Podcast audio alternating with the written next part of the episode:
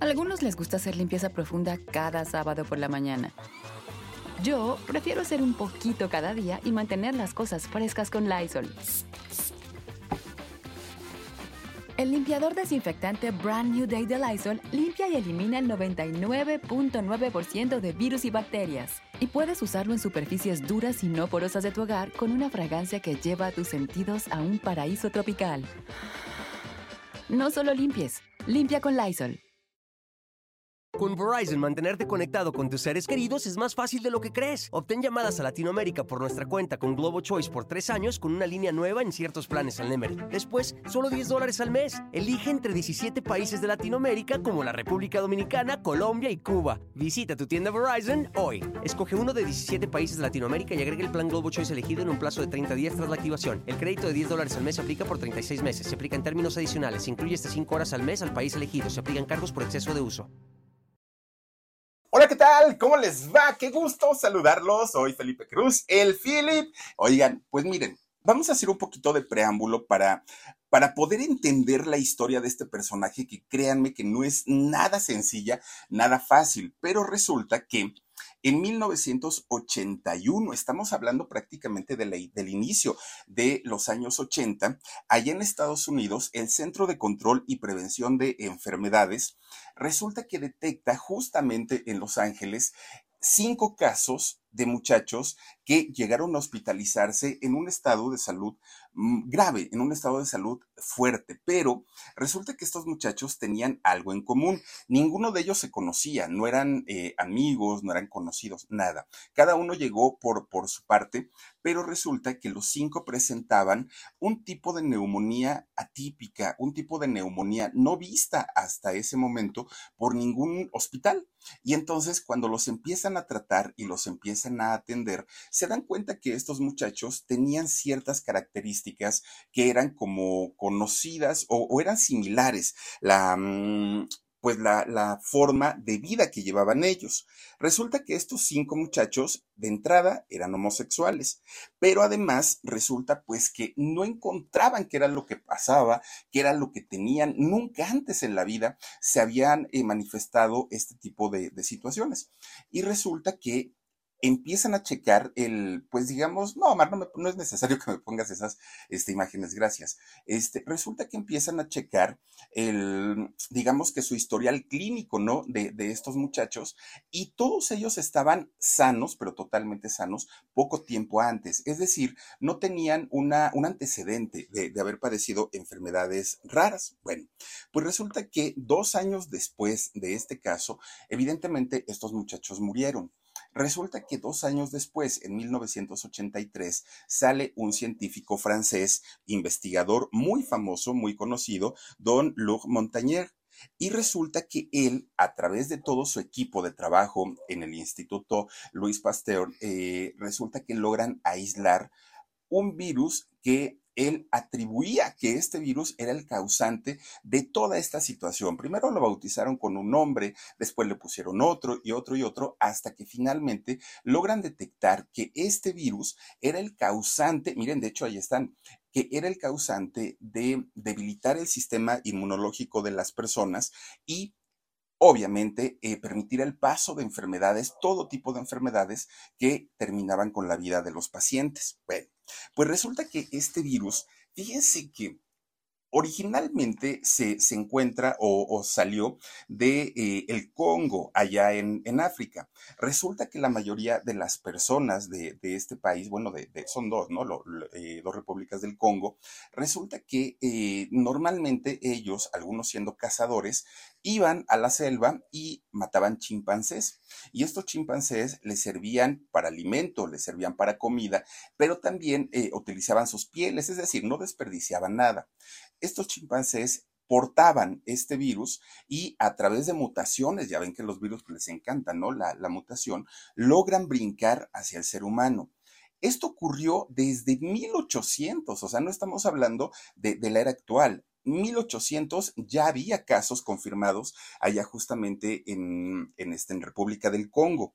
Pero fíjense que Obviamente en, en, aquellos años no había tantos viajes, no, la, la, globalización pues no existía, entonces todo se quedó como muy aislado y durante décadas, bueno, imagínense siglos, esta enfermedad eh, prevaleció ahí en, en el Congo y pues no salía de ahí hasta que de pronto comienza la gente a viajar y obviamente a tener relaciones sexuales de, de un país a otro con personas de, de, diferentes países y es como esta enfermedad sale de, del Congo y comienza pues hacer estragos no solamente en Estados Unidos, digo, ahí es donde se detectan estos primeros cinco casos, pero seguramente ya había otros alrededor del mundo. Bueno, pues qué tan fuerte eh, se hizo esta pandemia que sigue azotando hasta el día de hoy. Hasta el día de hoy no se ha terminado, hay a diferencia de, los años 80, hay mucha información que desafortunadamente la mayoría de los jóvenes ignoran que la mayoría de los jóvenes no se acercan a, investigar más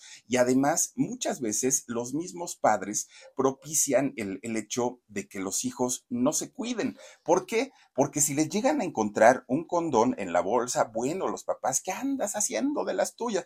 Oiga, no, hay que alentarlos y no alentarlos a que mantengan una, eh, vida sexual activa. Pero a final de cuentas son jóvenes y es algo en lo que nosotros como adultos no podemos intervenir y aunque a nosotros nos digan, es que voy a las tortillas, pues vayan ustedes a saber si en realidad van a las tortillas. Bueno, ya que van andar haciendo pues, su, su, sus cosas de adolescentes, mínimo o de jóvenes, mínimo que sepan cómo cuidarse, mínimo que sepan cómo protegerse y que no los agarre en la, ignor en la ignorancia total, porque es lo que ha dado mayor auge a que desafortunadamente esta pandemia no se termine y que cada día haya más y más y más personas que, que se vayan contagiando y vayan pues obviamente cayendo en esta situación. Bueno, la peor parte quizá de esta enfermedad no es ni siquiera la enfermedad como tal. La peor parte es la desinformación, la ignorancia, los prejuicios, el miedo, todo lo que conlleva a una persona o a un paciente que padece de esta enfermedad. ¿Por qué? Porque resulta que muchas veces decimos, ay no, no voy a tomar agua del mismo vaso porque no me vaya a contagiar, ay no, no le voy a dar un abrazo porque qué tal que me contagie, ay no, que despedirme de beso, no, porque ese tipo de cosas que en los años 80 estaban justificadas, hoy se ha, quedado demostrado científicamente que no tienen ningún, ni, ningún problema, pero la ignorancia muchas veces hace que a estos pacientes se les margine, se les vea como bichos raros, los tengan allá en un rincón en los hospitales, que no sean atendidos con dignidad, un, una situación que es la peor parte de, de toda esta enfermedad. Bueno, tratando justamente de, de, concientizar, perdón, de concientizar a la humanidad completa, a todo el mundo, de lo que representa estar eh, enfermo con este virus y sobre todo que tengamos la conciencia que cualquiera, cualquiera de nosotros, en cualquier momento, pudiéramos estar en esta misma situación. Por eso no es bueno ni burlarnos, por eso no es bueno ni criticar, por eso no es bueno el, decir, ándale, eso te pasó por andarte drogando y eso, no, no, no, porque no sabemos en qué momento podría caer una situación en nuestra propia persona por un descuido, por lo que sea, pero a final de cuentas todos estamos expuestos a eso. Tratando de evitar esta situación, resulta que a nivel mundial, eh, a partir del año 1988, se instituyó el primero de diciembre como hoy, eh, como el Día Mundial de la Lucha contra el SIDA. Y esto se hizo precisamente con esta finalidad. El eslogan de este año es igualdad ya. Se requiere, se necesita y se exige que se vea a las personas que padecen esta enfermedad como personas que pudieran tener diabetes, que pudieran tener hipertensión, que pudieran tener otro tipo de enfermedad crónica y no necesariamente como, ay, quítenlos porque son los apestados. Ay, quít no, no, no, no, no, no se trata de eso. Hay tres vías comprobadas por las que el, el, VIH se puede contagiar. Una, por utilizar agujas eh, de, persona a persona y que alguna de ellas eh, esté enferma. Otra por relaciones sexuales y otra sin protección y otra a través de la leche materna. Fuera de estas, no, no se ha comprobado que exista riesgo de, de contagio en otras personas. Bueno, pues resulta, miren, lo que se busca con esto es concientizar a la gente, sí, los el, el, día primero de diciembre, pero además se busca que quienes hayan enfermado y que esta enfermedad, como la gran mayoría, no distingue sexo, raza, religión, edad, cultura, nada, idioma, nada, nada. Lo mismo, hay niños que, la padecen, que pueden ser personas de la tercera edad. Bueno, lo que se busca, además de recaudar fondos para poder eh, hacer más investigaciones al respecto, y que en esa parte, fíjense que cuando llega la pandemia del COVID en el 2020, muchos de los recursos mundiales que se tenían destinados a la prevención y a a la investigación sobre el VIH-Sida fueron utilizados en emergencia para lo de la pandemia del COVID. Entonces hubo un retraso o un retroceso, incluso para muchas, muchas personas, los medicamentos se tardaban. ¿Por qué? Porque toda la atención estaba enfocada justamente en lo que tenía que ver con, con el COVID. Entonces se requieren recursos y obviamente para eso existe una, un apartado de la ONU, que es la ONU-SIDA, en donde ellos pues obviamente están destinando también recursos a la investigación investigación y ojalá en algún momento y pronto exista una vacuna real eh, que tanto prevenga, pero también ayude a la gente. Fíjense que recientemente en este 2022 hubo una buena noticia para la gente que lo padece. Hay una, una inyección que se ponen cada dos meses los pacientes. Ya no es que tengan que estar tomando pastillas y pastillas y pastillas. Ahora cada dos meses tienen la oportunidad de ponerse una inyección y con eso mantener su, su cuerpo sano. Antes de esto eran los famosos retrovirales que se tomaban una o dos pastillas todos los días, todos los días. Pero antes de los retrovirales, oigan, el famoso AZT que justamente se tomaba en los años 80, terminó por quitarle la vida a mucha, mucha gente que de hecho no morían por, por las consecuencias de la enfermedad, morían porque ese famoso medicamento AZT. Con Verizon, mantenerte conectado con tus seres queridos es más fácil de lo que crees. Obtén llamadas a Latinoamérica por nuestra cuenta cuenta con Globo Choice por tres años con una línea nueva en ciertos planes al Nemery. Después, solo 10 dólares al mes. Elige entre 17 países de Latinoamérica como la República Dominicana, Colombia y Cuba. Visita tu tienda Verizon hoy. Escoge uno de 17 países de Latinoamérica y agrega el plan Globo Choice elegido en un plazo de 30 días tras la El crédito de 10 dólares al mes se aplica por 36 meses. Se aplica en términos adicionales. Se incluye hasta 5 horas al mes al país elegido. Se aplican cargos por exceso de uso era un, una, ¿cómo le llaman eso? Quimioterapia eh, oral, una quimioterapia tomada, y terminaba la gente muy mal como por consecuencias de este medicamento. De hecho, el AZT eh, tiene, tiene no, no sé si sigue existiendo o lo sigan indicando para alguna otra enfermedad, pero resulta que hasta tenía la calaverita de peligro, imagínense ustedes, y lo, los médicos lo recetaban a diestra y siniestra porque no había otra cosa, no existía algo que pudiera controlar esta enfermedad. Bueno pues de, eh, digo, en todos los ámbitos, esta enfermedad ha lastimado a muchas familias, en lo político, en lo religioso, en lo social, en lo, económico, en todo. Pero el mundo de la farándula o el mundo del espectáculo no se ha quedado fuera y casos podemos hablar de muchos. Quizá el más conocido, el que a todos no, nos eh, llega eh, cada año, cuando se cumple justamente esta fecha, es el de Freddie Mercury, ¿no? Gran cantante y vocalista de Queen. Resulta que dentro de, de, Freddie Mercury, que además también tiene que salir y decir al mundo lo que había ocurrido, no fue el único caso y no fue el único caso en aquellos, en aquellos años. Resulta que hoy, miren nada más, ahí está eh, Freddie Mercury, en, cuando justamente pues estaba prácticamente a punto de, morir. Resulta que hoy les voy a platicar la historia del primer personaje público, del primer actor de, de Estados Unidos que se tiene que enfrentar no solamente a esta situación y a este dolor, además tiene el valor prácticamente días antes de su fallecimiento de decirlo públicamente. Y esos últimos días de, de, este actor, pasarla muy mal, porque además se convierte en un personaje estigmatizado, en un personaje rechazado, quizá él, él pudo haber pensado, se los voy a decir para ver si logró la empatía de la gente. Fue todo, todo, todo lo contrario. Miren, este personaje se convierte, ya les digo, en, en, el primer personaje en hacerlo público, Rod Hudson.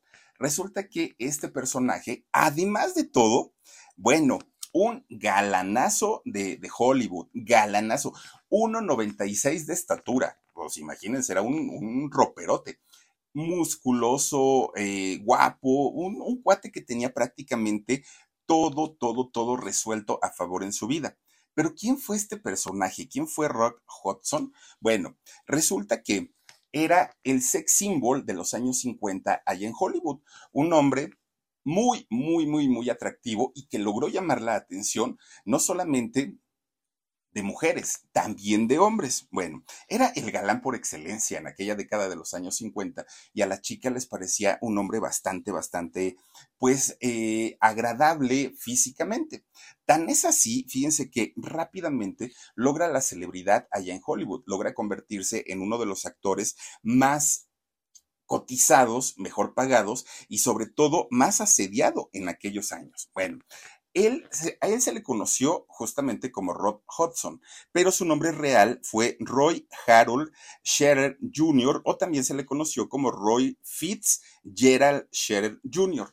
¿Y por qué se le conoció con estos dos nombres? Bueno, su historia es bien interesante. Fíjense que él nace en Illinois, allá en Estados Unidos, hace más de 100 años. Nació hace 101 años, más o menos, allá en Illinois. Bueno, nace en una familia donde su padre, don Roy Harold, era mecánico de, autos, fíjense nada más, y su mamá, doña Catherine, ella eh, era operadora de teléfono. De aquellos años cuando ustedes se acuerdan que uno, bueno, la gente llamaba por teléfono, pedía enlazar una llamada, aunque fuera local, y tenían ellas aquellos parcheos en donde conectaban y desconectaban cables y ahí estaban, ¿no? Y escuchaban todas las conversaciones. De eso trabajaba su mamá, doña Catherine. Bueno, pues resulta que el chamaco, pues travieso como todos los, los, ¿no?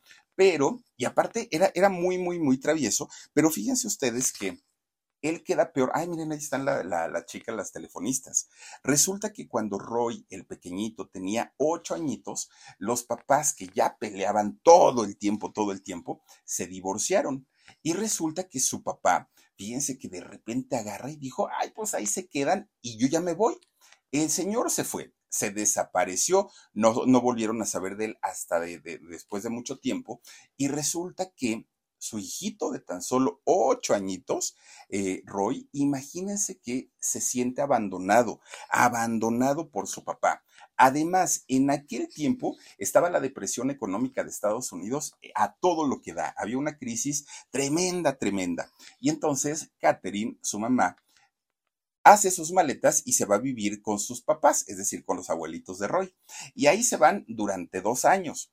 Al poco tiempo se casa nuevamente eh, Catherine, se casa a su mamá con un hombre llamado Wallace Fitz. Y resulta que cuando se casa, este hombre tenía toda la intención como de formalizar una familia con ellos, ¿no? Entonces adopta a Roy y al adoptarlo, obviamente, pues le cambia el apellido que tenía de, su papá y le pone el, el, apellido de él, el apellido Fitz. De ahí es de donde viene el doble nombre de este personaje. Bueno, pues resulta que Roy era un niño tímido, era un niño muy serio, muy callado, precisamente por el abandono que había sufrido con su papá su papá biológico, pero cuando ya estaba su mamá casada con Wallace, pues el niño comienza a tener, pues digamos, una mejor actitud porque a final de cuentas ya estaba, eh, pues ya tenía un papá nuevo. Resulta que a él no le interesaba ni la actuación, no le interesaba ni ser artista, ni mucho menos. Cuando entra a la escuela, por ser, era un niño tan bonito que sus maestras, su maestra le decía, oye, Roy, ¿no quieres actuar? Vamos a hacer una obra de teatro aquí en el salón y todo. Pero el niño se escondía, era muy tímido, entonces decía que no y que no y que no. Siempre se iba y se escondía, ¿no? Porque no quería participar en este tipo de actividades eh, culturales, pero además artísticas. Bueno, pues resulta que una vez lo agarran a la fuerza y tienes que participar y no te puedes eh, zafar de esto. Bueno, pues dijo el niño, está bien ahí es donde se dan cuenta que tenía un problema muy serio de memoria, muy serio, porque le daban, le, dieron el guion y entonces le dijeron, una semana tienes para aprendértelo. Se lo dice a su mamá y su mamá lo ponía de la mañana a la noche a estudiar, estudiar, estudiar, estudiar, estudiar. Llega el día de la presentación, se para frente a sus compañeros para decir sus diálogos y se queda callado, dijo, ya no me acuerdo. No se acordaba absolutamente de nada, de nada, de nada. Aparte de esto, en su casa había muchos problemas porque su mamá con su nuevo esposo, con Wallace, estaban en el peor momento. Había pleitos, había peleas todo el tiempo. Y entonces cuando Wallace, el padrastro, que bueno, en realidad pues, era su papá, le dio el apellido, cuando veía que Catherine le estaba ayudando a, Roy a estudiar su, su, texto que le habían dado en la escuela, el señor decía, ¿y eso qué es? No, el Wallace le decía, ¿y eso qué es? Ah, pues es que le están, lo, invitaron al niño a una obra de teatro y está estudiando su, participación. Mm, eso va a ser un fracaso. Mira, primero, el chamaco está feo, ¿no? El chamaco no tiene talento. Ve nada más, tiene una cara horrible, ¿no? No se parece a su papá. Siempre lo fregaba con lo mismo. Y el pobre niño, que pensaba además y lo veía como papá, no entendía por qué todo el odio se iba contra él. Este odio que Wallace le, tenía al niño era cuando ya tenía problemas muy fuertes con Catherine, ya, se, ya, ya estaba el matrimonio muy mal, entonces se desquitaba. La manera de desquitarse era con su hijo, con el hijo de, de Catherine y así se lo traía soleado. El niño lejos de crecer pues con esta, con estas ganas de la vida, él, él, él, quería vivir encerrado, él no quería salir porque decía, si a mi familia le parezco feo, le parezco horrible, ¿qué va a ser a los de afuera? Y empieza a crecer con este trauma espantoso, espantoso para aquellos años vuelven a saber del papá biológico y resulta que en aquel momento él ya se había casado nuevamente con una mujer llamada Florence, eh, Florence Alice y resulta que ya hasta se, se habían ido a vivir a otro lado y ya tenía una hija, ya tenía una hija llamada Alice María. Resulta que esta niña, pues obviamente se convierte en media hermana de, Roy, pero el papá tampoco duró mucho tiempo casado y al poco tiempo se vuelve a casar con una mujer llamada Edith. Bueno, con Edith tiene a otra niña eh, eh, de nombre también Edith. Pero en el caso de la mamá no se quedó atrás, porque resulta que la señora, pues también, o sea, una vez ya, ya divorciada de Wallace, también tuvo otra, eh, otra pareja.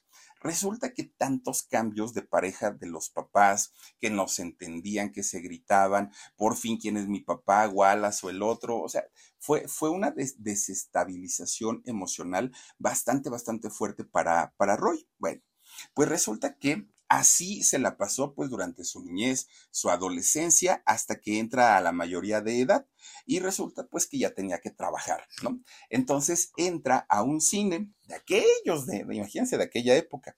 Y en este cine trabajaba como acomodador, era el que llegaba y con su lamparita eh, ubicaba a la gente en el asiento que le, correspondía.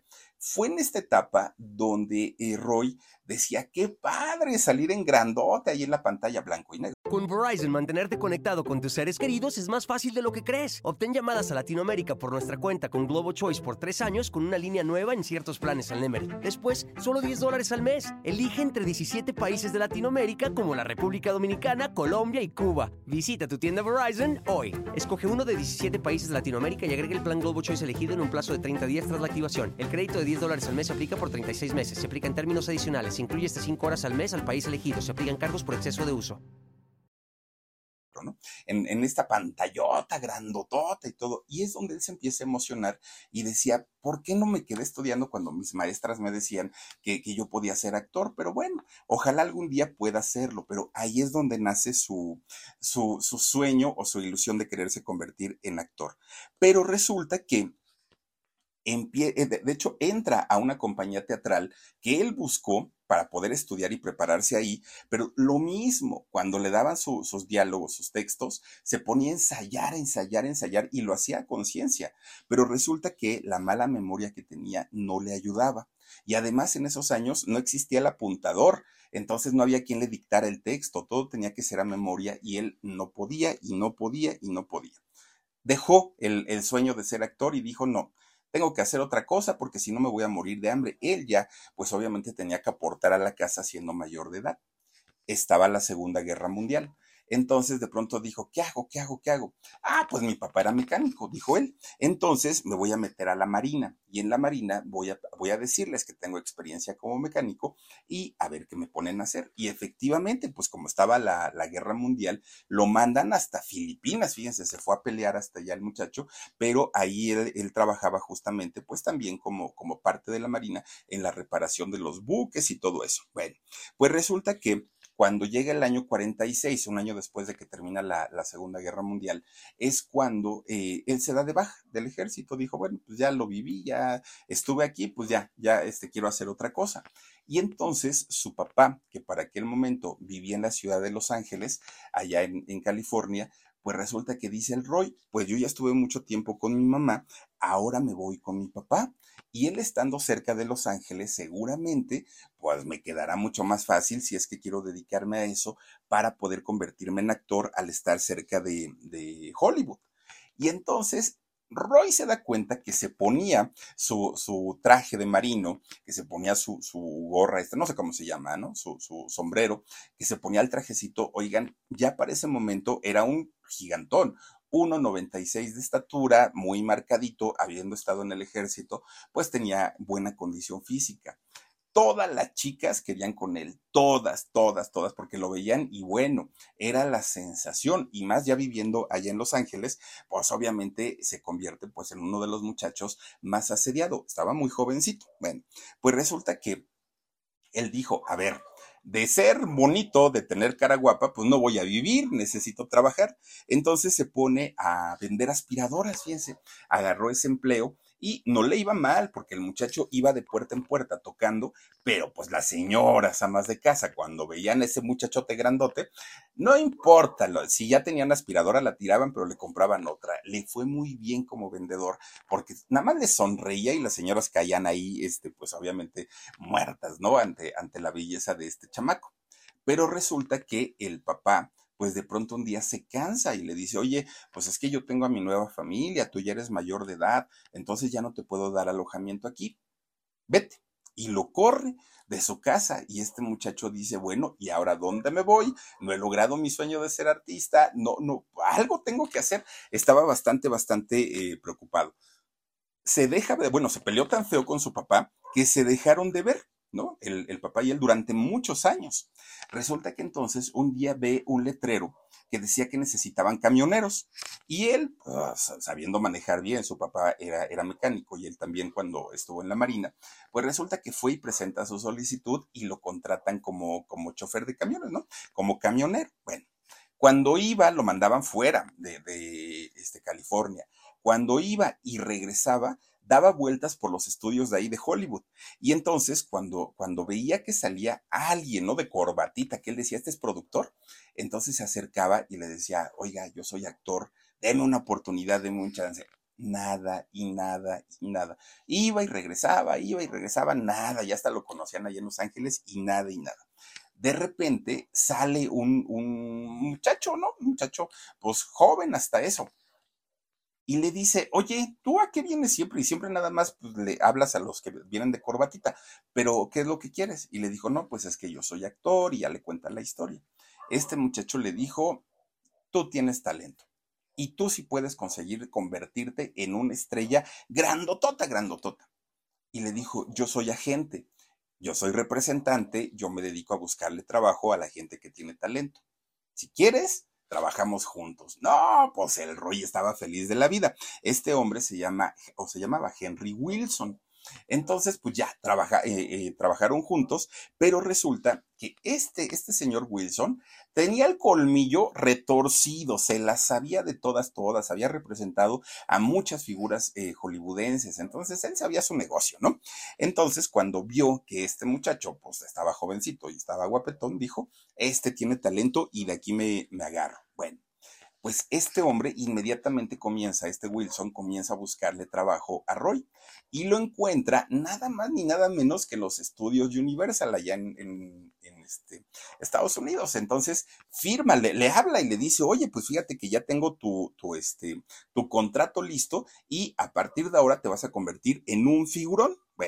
Pues resulta que es en este momento cuando le dicen, nada más hay un detallito, el nombre de Roy, pues, pues, ¿cómo te explico? No es vendible. Necesitamos un nombre que sea más pegajoso, más cortito eh, y que además a la gente le, le referencie. Bueno, es el momento cuando le cambian su nombre artístico por el de Rock Hudson. Y él dijo, sí, está bien, pues ahora sí que yo me dejo llevar, ¿no? Ahí justamente en los estudios Universal lo mandan a que tome clases de canto, de baile, de equitación, de actuación, de todo, de todo y lo empiezan a revisar, miren, desde el pelo, ahora sí como decía Arjona, desde el pelo hasta la punta de los pies, todo, todo, todo. Le levantan así los labios y le dice el, director de ahí de, la Universal, le dice, oye, lo único que no tienes bonito son tus dientes, están más feos que los del Philip y eso ya es mucho, ¿no? Entonces, este, te vamos a mandar a arreglar los dientes, pero además te me vas al mejor gimnasio donde van las estrellas para que te pongas corpulento, porque si estás grandote y si estás marcado, pero te falta músculo, hay que inflarte más le hacen una transformación a este muchacho que, que, de ser un muchacho, pues digamos, normalito, que llamaba la atención, pero normalito, lo convierten, bueno, en un dios, ¿no? Para la gente de, aquellos años. Pues miren, la Universal tenía muchísimas esperanzas en este muchacho cuando vieron el, aporte físico y sobre todo lo bien que se veía cuadro. O sea, la Universal dijo, este muchacho pues sí tiene talento. Entonces, pero bueno, no, no es que tuviera talento, sino tenía como esta parte física que podía llamar la atención. El problema era que para la actuación era muy malo, y era muy malo por ese eh, problema de memoria que tenía y que le había hecho tanto, tantos, pues digamos, tantos desastres en su vida. Resulta entonces que le dicen, lo primero que vas a hacer va a ser un tipo de fotonovelas, hagan de cuenta como las que había aquí en México, ¿no? Ahí no vas a hablar, solo son sesiones fotográficas en lo que te vamos preparando. Y resulta que este muchacho se convierte en un trancazo. La Universal ya le había invertido mucho dinero en él, había invertido bastante, pero sabían ellos que no podían arriesgarse y a mandarlo directamente a la pantalla del cine. Entonces lo mandan a que hiciera estas eh, como tipo fotonovelas y ahí se convierte en un trancazo este muchacho. De repente, un día, le dicen, ya estás listo para tu primer, pues digamos que no, no, protagónico, pero para su primer papel importante en el cine, Escuadrón de Combate. Para aquel momento, este muchacho, Rock Hudson, tenía 23 años, estaba en su mejor momento, ¿no? Y lo ponen ya a trabajar con las cámaras, con sus compañeros, oigan, no dio una, todo se le olvidó y eso que él se había preparado bastante, bastante, bastante. Tuvieron que hacer 38 veces sus escenas, todas, todas, todas. 38 veces porque pues era bastante, bastante malo, ¿no? Y miren, cualquier otro actor, cualquier otro, hubiera sido despedido inmediatamente porque era un dineral invertido en tiempo de estudio, en, en todo, en todo, en todo. Entonces, cualquier, en cualquier otro caso lo hubieran despedido, pero no a Hudson a él le dijeron, no hombre, ni te preocupes, ahorita lo hacemos otra vez y otra vez y otra vez y otra vez y otra vez. Entonces, toda la producción de esta película comienzan a murmurar, no, este cuate debe tener un patrocinio, pero grandote, ¿cómo crees que nada más así? Porque sí, yo cometo un error y ya me están sacando a patadas y este lleva 38 y hasta le aplauden y le dicen que no se preocupe y tiene su masajista y tiene todo. Con Verizon, mantenerte conectado con tus seres queridos es más fácil de lo que crees. Obtén llamadas a Latinoamérica por nuestra cuenta con Globo Choice por tres años con una línea nueva en ciertos planes al Nemery. Después, solo 10 dólares al mes. Elige entre 17 países de Latinoamérica como la República Dominicana, Colombia y Cuba. Visita tu tienda Verizon hoy. Escoge uno de 17 países de Latinoamérica y agrega el plan Globo Choice elegido en un plazo de 30 días tras la activación. El crédito de 10 dólares al mes se aplica por 36 meses. Se aplica en términos adicionales. Se incluye hasta 5 horas al mes al país elegido. Se aplican cargos por exceso de uso. Pues resulta que mucha, mucha de esa gente eh, decía, lo que sucede es que alguien muy poderoso de la Universal lo está apoyando. Y es cuando comienzan a salir los rumores sobre su, su orientación sexual, que en realidad, pues eh, eh, a él le gustaban los hombres. Estamos hablando de los años 40, de los años, no sé qué, qué, qué año sería por aquella época, pero resulta que si ahorita todavía sigue siendo noticia, imagínense en aquellos años, era algo impensable, era un pecado, no se podía tocar siquiera el tema. Y entonces decir que la máxima, bueno, no era todavía tanta máxima figura, pero decir que un muchacho tan varonil, un muchacho tan alto, tan guapo, tenía relaciones afectivas y sexuales con otros hombres, era impensable en aquel momento.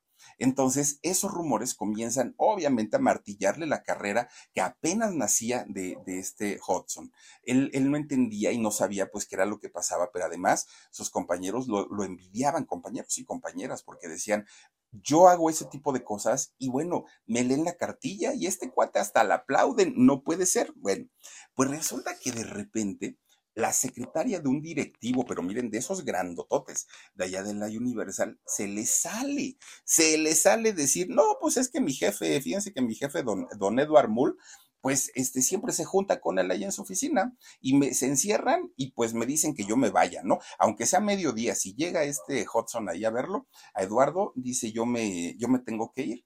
Y con esto, pues la, lo, ahora sí que los rumores que tenía un romance con un directivo de la Universal, pero además, pues obviamente que era homosexual, empiezan a crecer, a crecer, a crecer, a crecer.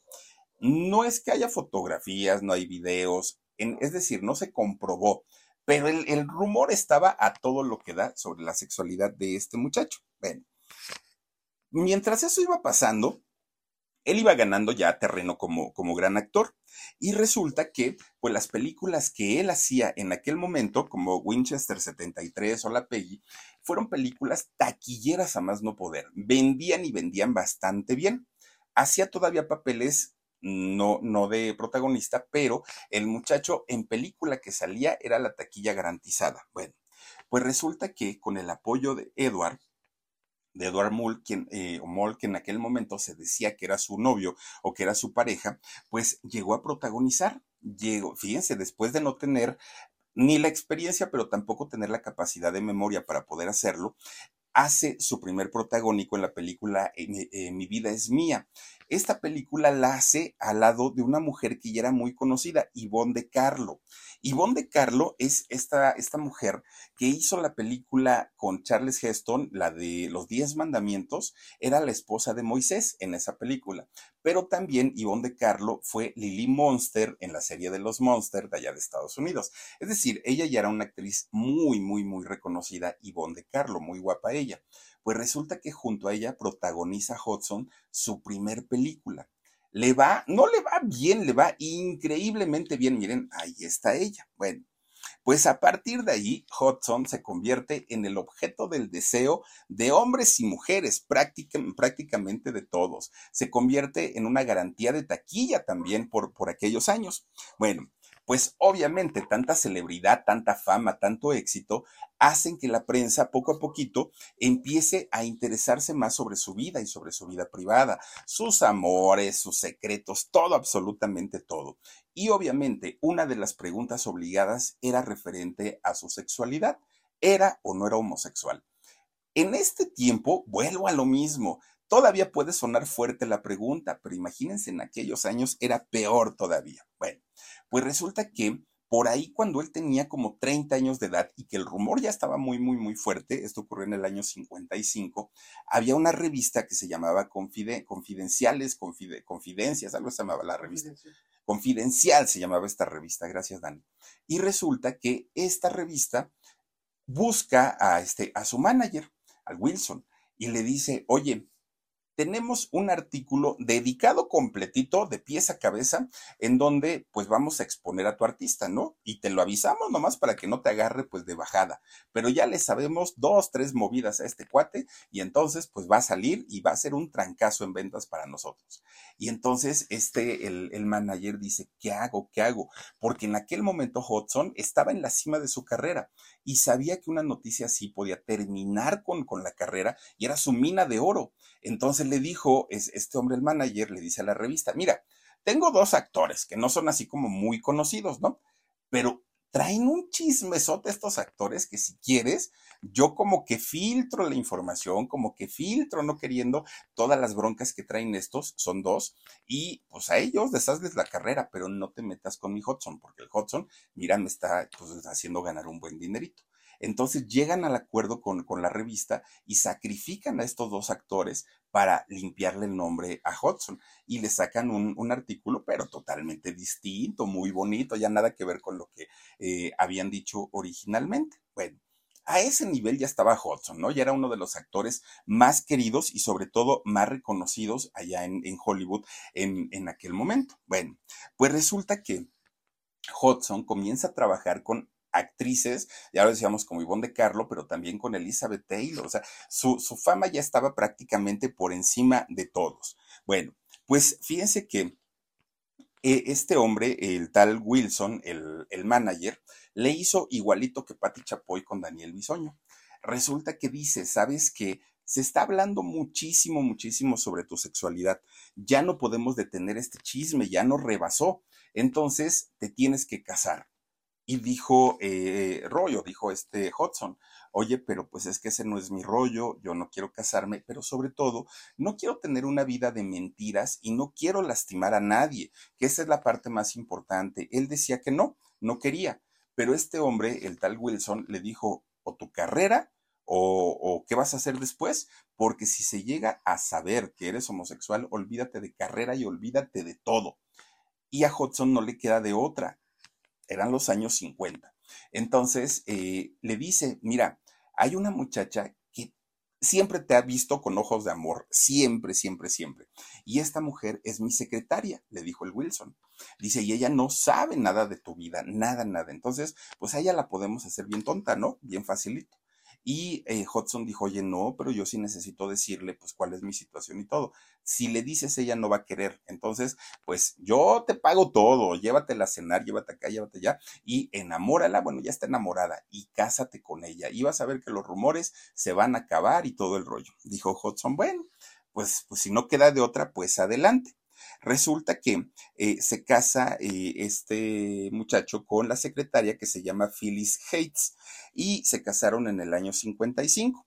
Fíjense cómo planeó el manager, el tal Wilson, cómo planeó las cosas los dejaba que los fotografiaran de vez en cuando y de vez en cuando los escondía, supuestamente en, en escenas secretas y todo, pero bien que filtraba la información y el día que se casaron lo hicieron en el secreto o en el hermetismo más grande, que nadie se enterara, que nadie supiera porque después él, eh, el representante a través de otra persona, filtraba la información y filtraba las fotografías para que el escándalo fuera mucho más grande y no sonara a, chanchullo, que no sonara a que, ah, eso lo hicieron nada más como para que taparle el ojo al macho, como decimos en México. No, el, manager lo hizo de tal manera que, toda la gente, bueno, enloqueció, porque además los dos muy bellos, los dos muy, muy, muy guapos.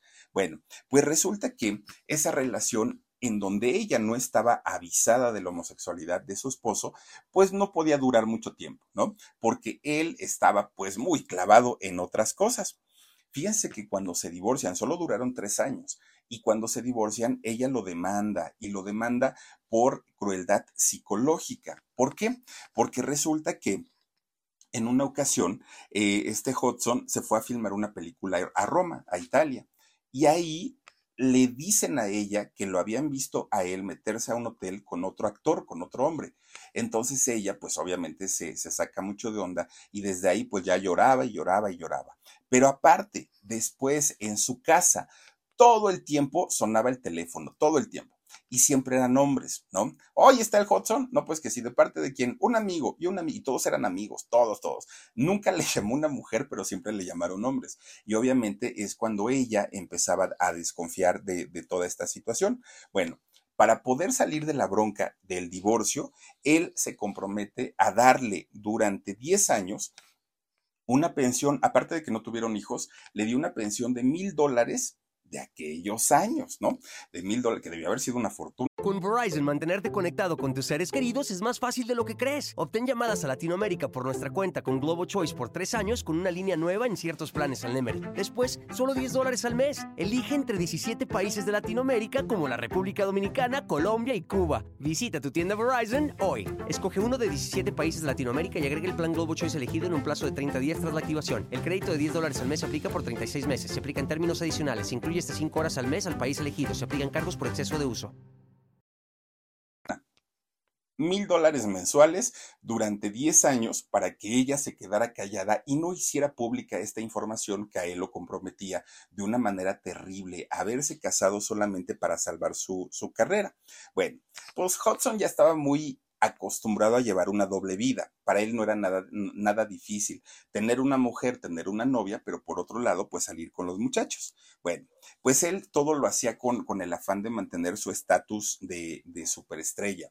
Se le llegó a relacionar con Marilyn Monroe, imaginen nada más, con Judy Garland, con, con Elizabeth Taylor, con todas ellas, precisamente él propiciaba todo esto para que la gente dijera, no, hombre, pues es un machote, un cemental, pues nada más alejado de la realidad. en, en sí, su personalidad era muy varonil, era muy masculino, pero eso no tiene absolutamente nada que ver con su sexualidad. Bueno, pues miren, mientras los periódicos sacaban las notas de que, ay, anda con Marilyn Monroe, anda con Elizabeth Taylor y todo, no, hombre, él andaba con Robert Taylor, él andaba con, con Tyrone Power, andaba pues con, muchachos además muy guapos en, aquella época. Bueno, pues resulta que eh, sí hubo un, un hombre que estuvo muy enamorado de él, mucho, mucho. De hecho, este hombre eh, fue su pareja. Fíjense que el nombre no, no, no lo tengo, pero resulta que fueron pareja en los primeros años de la carrera de Hudson. Pero cuando se entera Wilson, su representante de esto, dijo, no, no, no, no, no, no, no, tienes que terminarlo, no puede ser esta relación posible, y de hecho te voy, te vas a volver a casar, y él dijo, no, no, no, no, ya eso ya lo viví, ya lo pasé, y hasta ahí quedamos nada más. Bueno, pues resulta que cuando llegan ya finalmente los años eh, 60, se enamora eh, Hudson de un actor, de un actor jovencito, un actor que eh, en aquel momento pues era, digamos, desconocido. Se llama Lee Garlington, es este muchacho. Bueno, era un rubio bastante, bastante atractivo y que tenía un futuro dentro de, de la actuación. Pues miren, este muchacho después ya eh, dejó la actuación y se convierte en corredor de bolsa, pero estuvo mucho tiempo como pareja de, este hombre. Bueno, pues ahí estuvieron. Después, fíjense que eh, se, se, encuentra a otro muchacho y eh, comienzan a tener, pues digamos, una relación, ¿no? Bastante, bastante estable, pensaban ellos. Ah, miren, ahí está el rubio. Pues resulta que empieza a tener parejas, parejas, parejas, parejas, pero a él ya no le importaba tanto a Hudson dejarse ver o que la gente supiera, ¿no? Que, que salía con, con muchachos. Resulta que Llegó a tener incluso relaciones hasta de 10 años de duración con un publicista, con un actor, con varias personas. Estuvo saliendo y eh, fueron relaciones, muchas de ellas relaciones largas. Bueno, pues resulta que de pronto un día el tiempo va pasando, les digo, pues imagínense una relación de 10 años. El tiempo va pasando y un buen día él se da cuenta que está próximo a terminarse su contrato con la Universal. Y entonces dijo, ah, bueno, pues luego lo renuevo, ¿no? Pues total, les he dado a ganar muchísimo dinero. Resulta que cuando entra a la oficina de Universal, le dicen, ay, qué bueno que viniste porque tu contrato ya se acabó. Entonces, pues nada más queremos darte tu carta de retiro porque, ¿qué crees? Pues ya estás muy viejo para ser galán y para lo que no servirías es como para hacer comedia, pero no eres nada chistoso, tú eres como mucho más serio y entonces, pues no, o sea, no, no nos vas a funcionar, mejor llégale, ¿no? Pues haz tu vida por otro lado, además ya hay muchos chismes en torno a tu vida, hasta aquí dejamos la relación.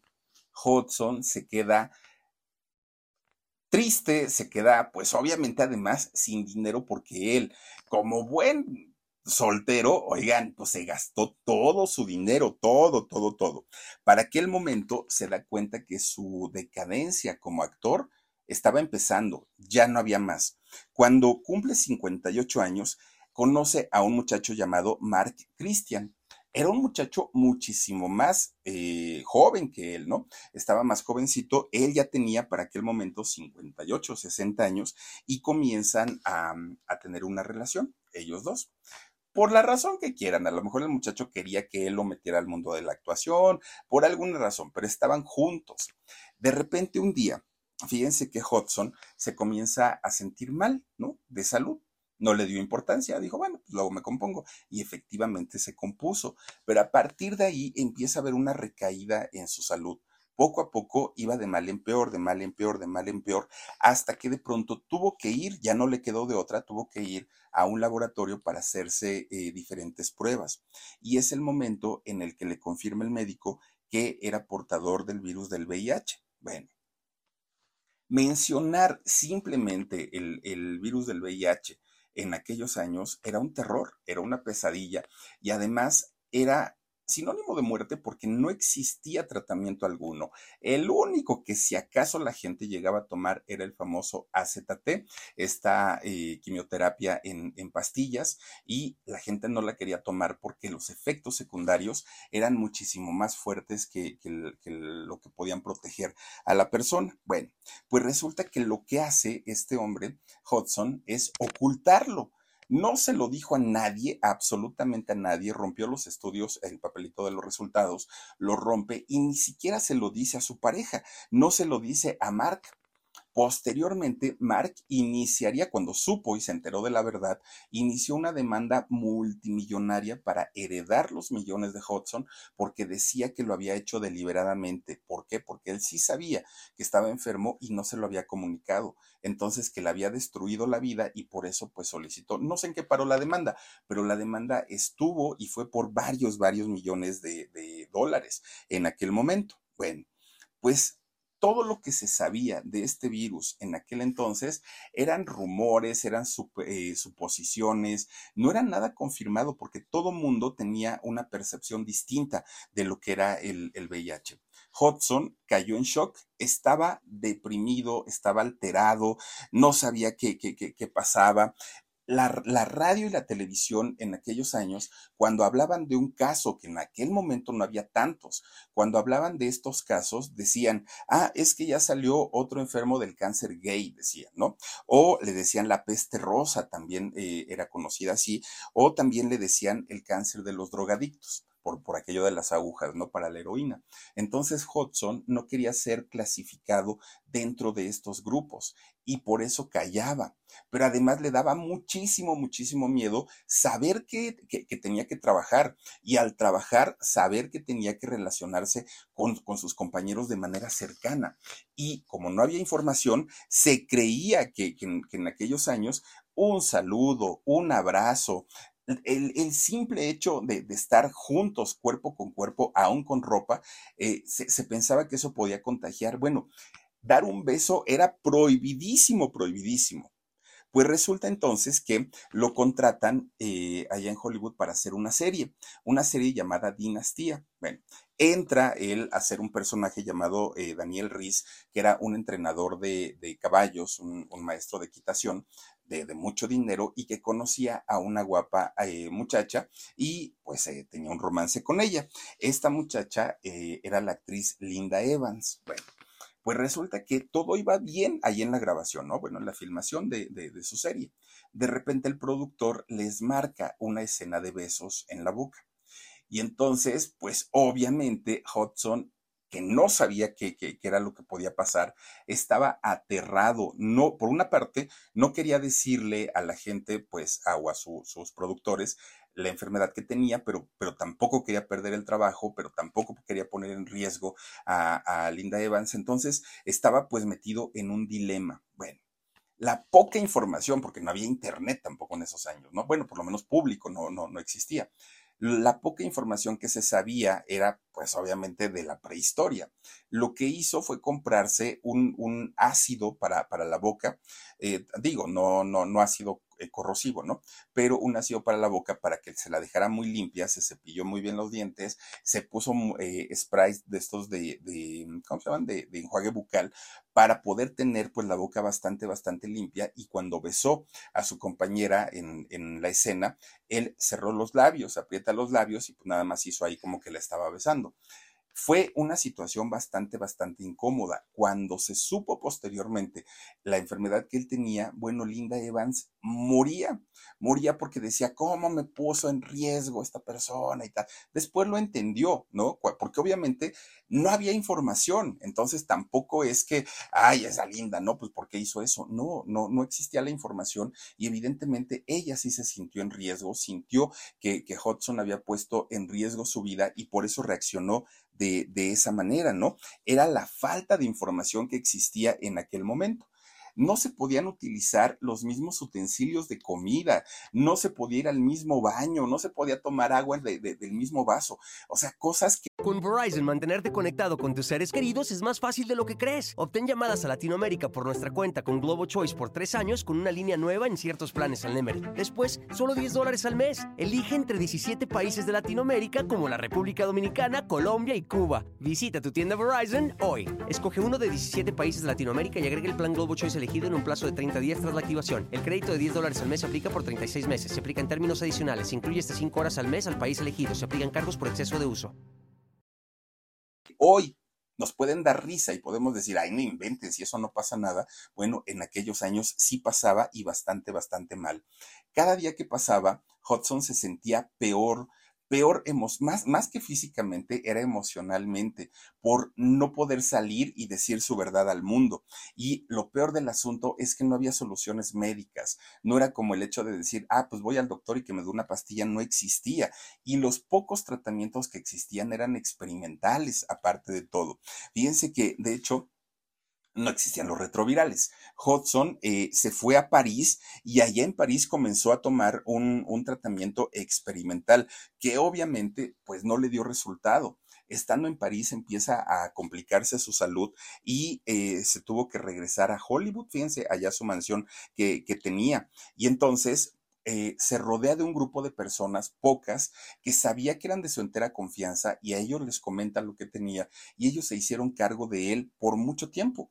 Y entonces lo mismo que ocurría con Freddie Mercury, que tenían que, quemar todos los, eh, los empaques de los medicamentos para que la prensa no estuviera pues hurgando, ¿no? Entre la basura y poder eh, pues descifrar qué era lo que pasaba, pues evidentemente hacía este muchacho, hacía lo mismo. Bueno, pues resulta que la salud de él allá en su mansión cada vez estaba más complicada, estaba peor, peor, peor.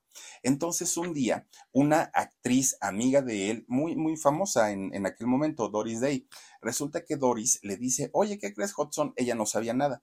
Y le dice, fíjate que voy a hacer un nuevo programa y este programa va a ser de entrevistas y tal, tal, tal. Y tú como mi amigo quiero que seas el primero en estar ahí en el foro. Ah, le dijo este Hudson, sí, no te preocupes, somos amigos y yo voy y voy a estar ahí. Pregúntame lo que quieras. Bueno, pues resulta que cuando llega al estudio, porque él cumplió, a pesar de sentirse tan mal, él cumple cuando llega, cuando llega al estudio, bueno, era otro Hudson, ya no, ya no era el mismo, estaba muy mal, mucho, mucho, muy mal. De hecho, eh, ya no coordinaba ni siquiera sus ideas, sus pensamientos. Estaba bastante, bastante mal. Eh, Doris le platicaba o le preguntaba algo y él contestaba algo totalmente distinto, que no tenía que ver con, con, la conversación. Esto pasó en el año 85, fíjense.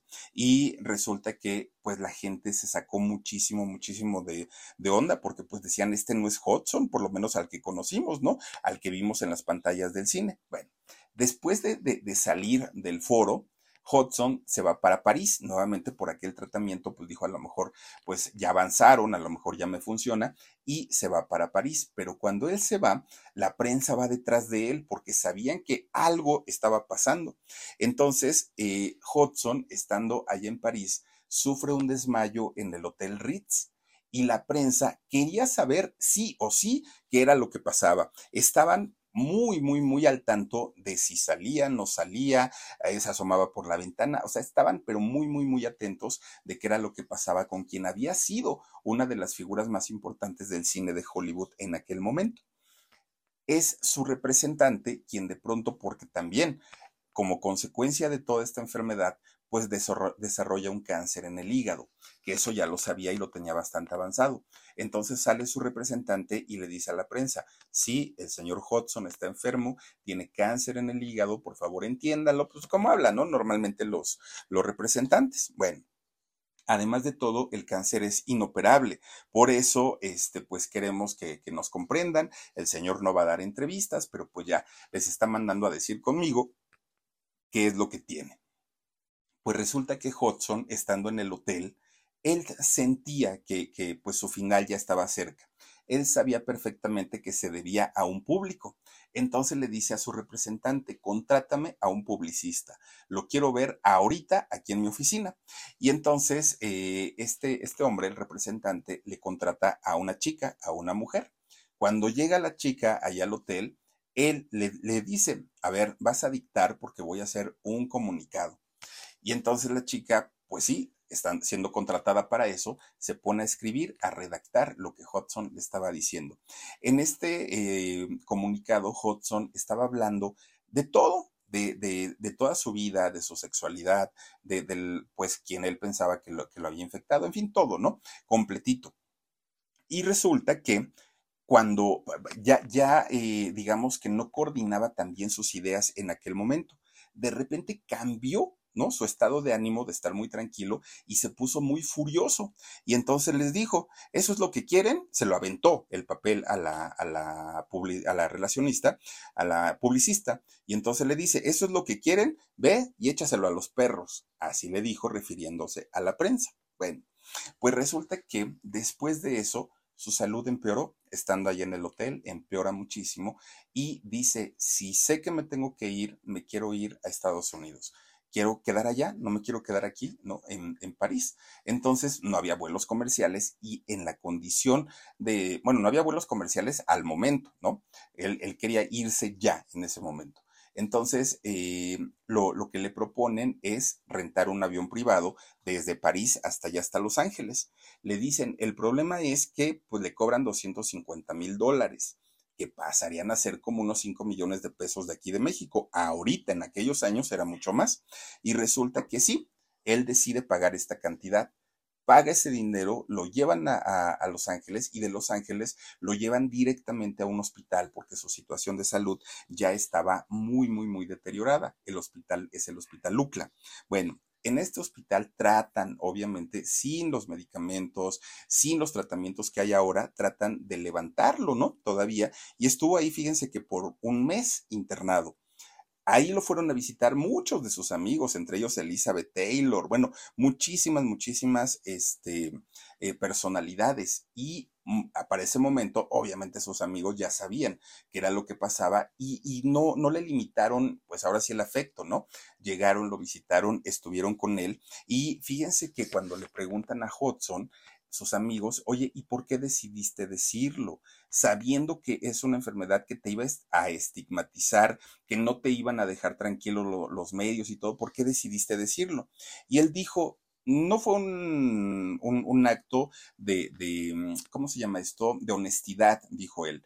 No es un acto de honestidad, lo dije porque hay mucha ignorancia, porque hay mucha desinformación, porque la gente no sabe lo que sufre una persona que padece esta enfermedad y lo hice básicamente para que los jóvenes vean lo que pasa, vean lo que sucede y a partir de ahora comiencen a concientizarse y a cuidarse, dijo Hudson. Bueno, pues obviamente fue algo muy fuerte y fue muy duro para la mayoría de la gente y sobre todo para quienes la admiraran él decía que ojalá y existieran métodos de, prevención para que esta cosa no siguiera creciendo. Llega el 2 de octubre de, del año 1985 apenas había cumplido 60 años, recién había cumplido 60 eh, años, cuando este Hudson pues pierde la vida allá en su mansión de, de Los Ángeles. Este personaje pues muere. Imagínense nada más eh, el, el, peso de la incomprensión, el peso de, de, no entender y de, y de no comprender esta enfermedad algo muy doloroso, obviamente para él, obviamente para su familia. Y al día de hoy, después de, imagínense, ya más de 40 años, ¿no? De, de esta situación, después de haber vivido todo eso, en el mundo sigue existiendo todavía muchísima discriminación, poco entendimiento, a pesar que hay mucha información, sí la hay, muchas veces eh, la misma gente no la busca o si la busca no la lee o algo sucede, pero pues esta eh, pandemia sigue creciendo y sigue creciendo a pasos agigantados. De hecho, hay muchísima gente que ni siquiera sabe que es portadora del VIH y es por eso que eh, la UNOCIDA es quien decide pues eh, institucionalizar el primero de diciembre de cada año a nivel mundial como el Día Internacional de la Lucha contra el SIDA. Y es por eso que decidimos esta noche aquí en el canal del Philip hablar de este tema porque creo que es un tema bastante, bastante importante y sobre todo para los jóvenes, sobre todo para eh, aquellos muchachitos, muchachitas que van iniciando su, su, vida sexual. No es malo, yo siempre he creído que no es malo, yo creo que cuando ya tienen una edad, pues es lo más natural del mundo, de hecho, pues por eso venimos al mundo, ¿no? Pero siempre con las debidas precauciones, siempre con, con el debido conocimiento de lo que puede pasar. Entonces, por eso es que tomamos la decisión esta noche de hablar de este personaje que seguramente muchos lo conocieron, otros, bueno, por lo menos en sus trabajos y en sus películas, otros quizás no, pero después de esta noche a mí me daría muchísimo gusto que por lo menos algo, algún mensaje bueno nos hayamos llevado con la historia de Rod Hoston, este eh, personaje, actor muy famoso de los años 50 y por lo pronto pues ahí está su historia, descansa en paz y descansen en paz todas aquellas personas que se han ido por esta o por cualquier otra enfermedad. Cuídense mucho, descansen rico, escúchenos en nuestro podcast y nos vemos el día de mañana, 2 de la tarde, programa en y a las 10.30 aquí. Oigan, qué historia tan buena les tengo para el día de mañana. Ojalá nos acompañen, cuídense mucho. Adiós, el alarido en un ratito. Adiós. A algunos les gusta hacer limpieza profunda cada sábado por la mañana. Yo prefiero hacer un poquito cada día y mantener las cosas frescas con Lysol.